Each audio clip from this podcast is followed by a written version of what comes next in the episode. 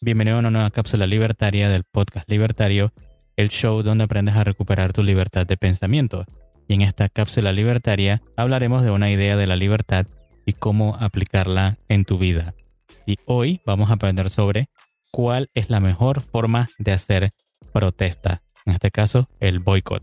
Como siempre estamos aquí, Perp, el AMCA estoico, y yo, JC, el minarquista y objetivista. Si es tu primera vez aquí, dale a seguir en Spotify y suscríbete en Apple Podcasts, iBox o YouTube. Y síguenos en Instagram como Podcast Libertario. Entonces, ¿qué nos traes hoy, Fer?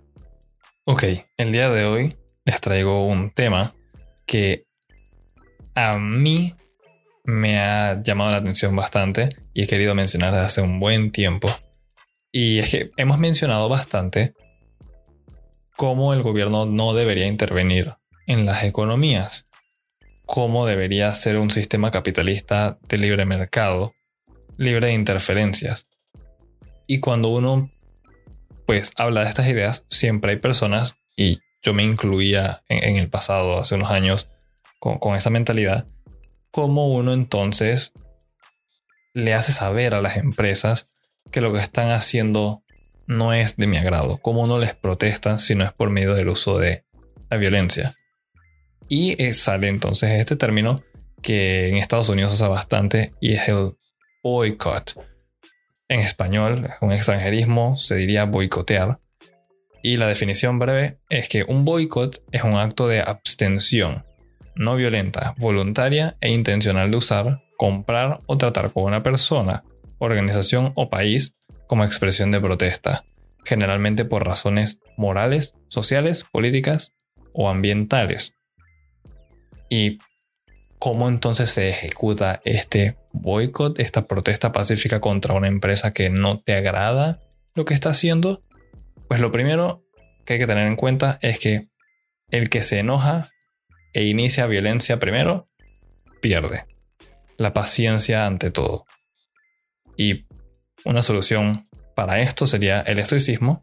Siempre el uso de la filosofía nos ayuda bastante. Y es que en momentos de injusticia es normal eh, que los humanos querramos intervenir. Nos surge ese deseo de tratar de hacer las cosas bien.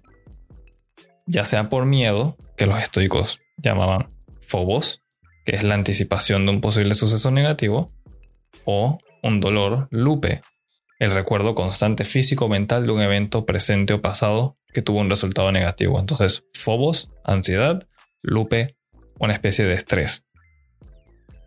Y entender estas cosas, reconocerlas, nos pueden hacer actuar por impulsividad. Esto puede terminar empeorando la situación. ¿Y cuál es la alternativa? Hacer uso de la razón, componerse, actuar de la mejor manera posible hacia una solución concreta que beneficie a todos y no le haga daño a nadie.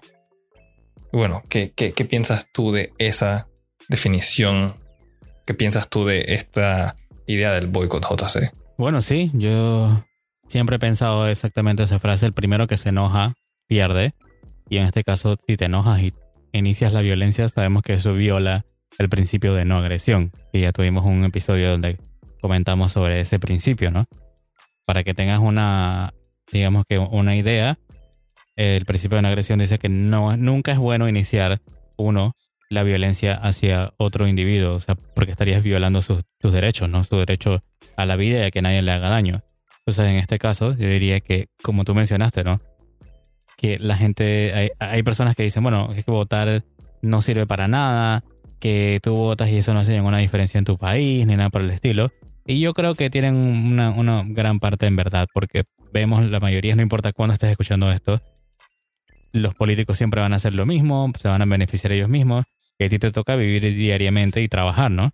Así que donde realmente tú puedes saber que tu voto lo vale es cada dólar que tú tienes. Ese dólar que tienes ahí envuelto o el billete que sea que tengas envuelto en, tu, en tu billetera, ¿dónde tú depositas ese dólar? ¿A quién se lo das? ¿A qué cafetería? ¿A qué supermercado? ¿A qué persona en la calle? ¿A qué comercio? O sea, ¿a qué pequeño emprendedor? Ese dólar tiene más validez o digamos que más poder realmente de cambiar algo en tu país que cualquier voto. Porque yo diría que el, voto sí, te lo das a alguien, pero ese poder se le pasa a alguien más, que es al político. Y él simplemente firma cualquier papelito mágico y puede hasta destruir el país, puede destruir tu economía. Pero yo diría que si hablamos de poder de cambiar algo que te puede afectar directamente, ese dólar o ese billete tiene mayor validez. Porque así mismo como hemos visto que grandes empresas han caído, eh, así mismo hay empresas que se han levantado. Entonces yo con, con mi dólar creo que por lo menos sí puedo depositarlo a diario. Y, y, al final del día es eso, de que diariamente vas a estar votando por cuál es la mejor. O sea que si tú vas a un restaurante y te tiran agua en, en, eh, fría en el regazo y te atienden mal y te atienden con los pies, tú no vas a volver ahí. Y simplemente vas a decirle a otra persona, no vayas ahí porque ahí tratan mal. Ahí estás haciendo boicot. Así es como yo lo veo. Sí, definitivamente. Otro ejemplo concreto de para que sepan, o sea, o, recordarles como una gran empresa, porque yo sé que hoy día es muy popular eh, decir que hay monopolios por todos lados y que uno no puede hacer nada en contra de ellos, como lo mencionó JC. Recordemos que en su momento habían cámaras fotográficas con el papel instantáneo y después con rollo.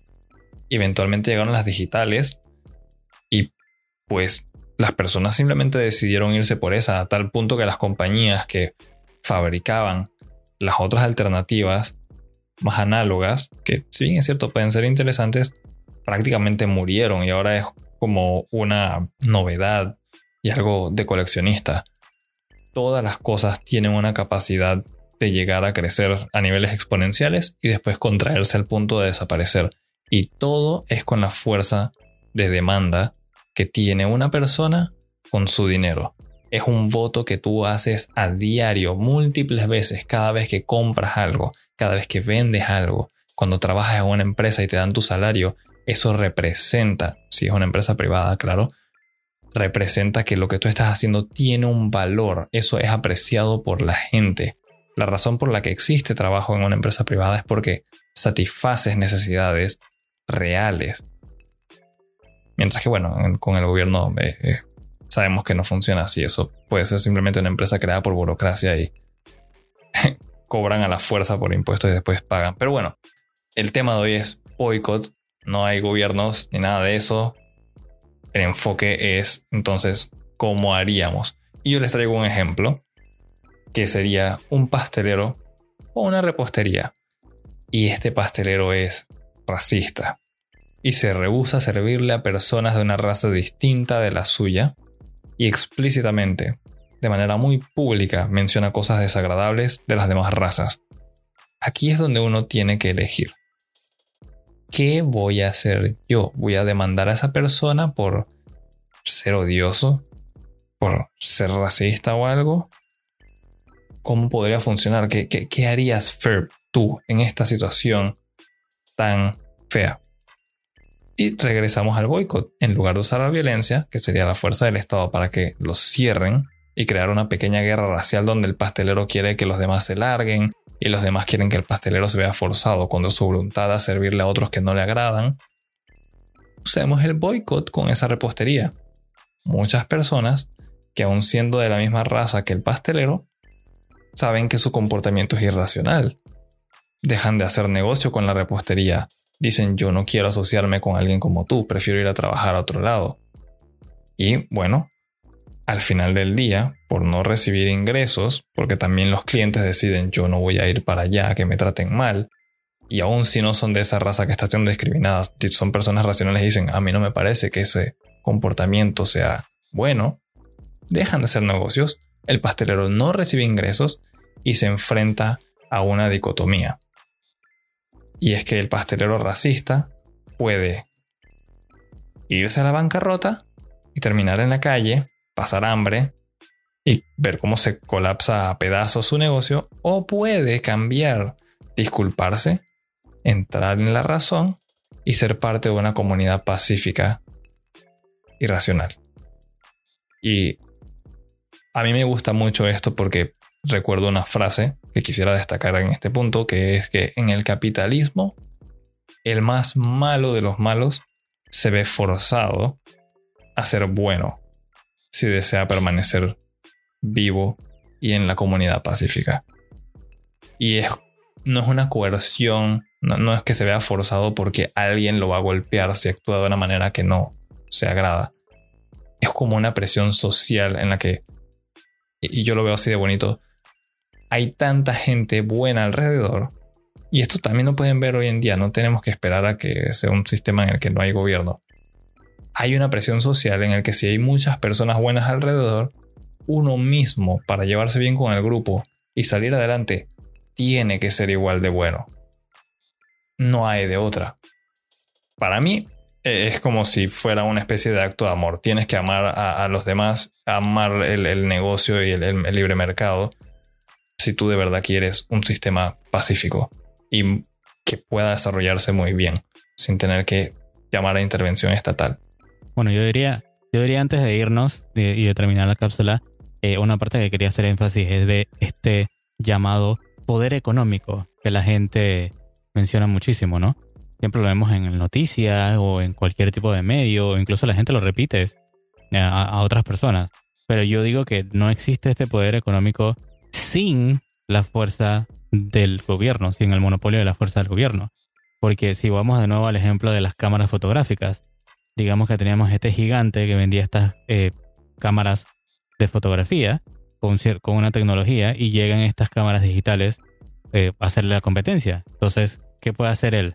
Tiene que ir a investigar cómo él hacer mejores cámaras o también cómo competir y sacar su cámara digital en el mercado porque tú, que tienes tu dólar, tú vas a ir a ver cómo agarras esos dólares, esos billetes y compras, ¿no? Y votas por cuál es la mejor, la empresa que está surgiendo o las empresas que están surgiendo versus la empresa que ya existía, que era enorme, pero que no se ha puesto, digamos, que al día. Entonces, ¿qué es lo que puede hacer esta empresa, eh, digamos que grande?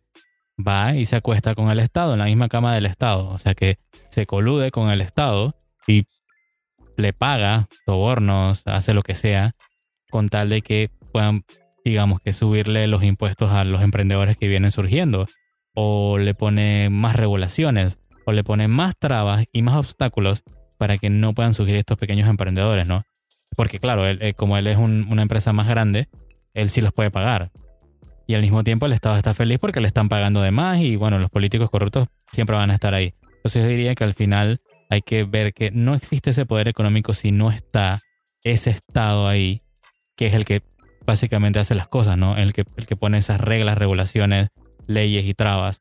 Así que hay que darse cuenta que con lo que hay que luchar es con el que vende los favores, no con el que los compra, porque definitivamente que siempre va a querer gente que que quiera tener una ventaja de alguna manera, pero si no existe alguien que venda los favores, no, no, hay, no hay forma, no hay forma de hacer nada, ¿no? No sé qué opinas tú de eso. Yo, yo, yo he tenido posibilidades casualmente de hacer trampa en pequeños negocios. Y bueno, a veces duele, la verdad, desaprovechar una oportunidad pero por lo menos puedo decir con total honestidad y orgullo de que no me he involucrado en eso. Y creo que al final del día tienes razón, eso se ve eh, reducido a que o la persona cree mucho en los valores que tiene, mucho en que el mercado tiene que ser libre, y bueno, por lo menos ese es mi caso porque yo adoro con locura la, la libertad. Y siempre van a haber personas que sí vayan a querer tener una ventaja, ya sea porque algo se les inculcó culturalmente o en su casa o simplemente deciden irse por esa ruta. Y la mejor forma de tratar con esas personas es, como mencionaste, no darles la oportunidad.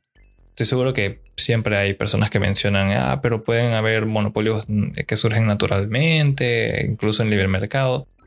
Son otras situaciones muy diferentes y son mucho más fáciles de lidiar que en el futuro podemos hablar de eso. A mí me gustaría entonces dejarlos con un pensamiento, no solamente con negocios. Recuerden que esto del boicoteo es para muchas cosas y puede ser también para asuntos legales. Recordemos que, el boicoteo también puede ser razones morales o ambientales. ¿Qué piensan ustedes de hacer ilegal cosas simplemente por no entenderlas? Si esos autos son muy rápidos para una carretera, las armas no me gustan, los cuchillos se ven peligrosos, las drogas no me agradan, los chalecos antibalas son innecesarios, camiones de gasolina o la gasolina en general mala para el medio ambiente. si uno hiciera ilegal a la fuerza ese tipo de cosas, ¿cómo llegaría, por ejemplo, una carga de ayuda humanitaria a una región pobre de difícil acceso en un país de tercer mundo, donde no hay mucha seguridad y no hay alternativas de movilidad eléctrica, por ejemplo? La persona que apoye ese tipo de leyes, regulaciones e impedimentos están a su vez impidiendo un buen acto de empatía por un capricho que terminan utilizando la coerción, o sea, la fuerza del gobierno. Y los dejo con ese pensamiento, la verdad. No me parece que hay ninguna instancia en la que uno pueda decir que usar la fuerza y la coerción sean justificadas. Perfecto, bueno, entonces gracias por escuchar la cápsula libertaria del podcast libertario. Por último, comparte este episodio con tus amigos y familiares y recuerda, tenemos una cultura por salvar. Recuerda también que el boicoteo no solamente es gratis, sino que puede ser una forma de ahorro, mientras que hacer que el gobierno use la violencia es costoso por medio de los impuestos. Nos escuchamos en la próxima.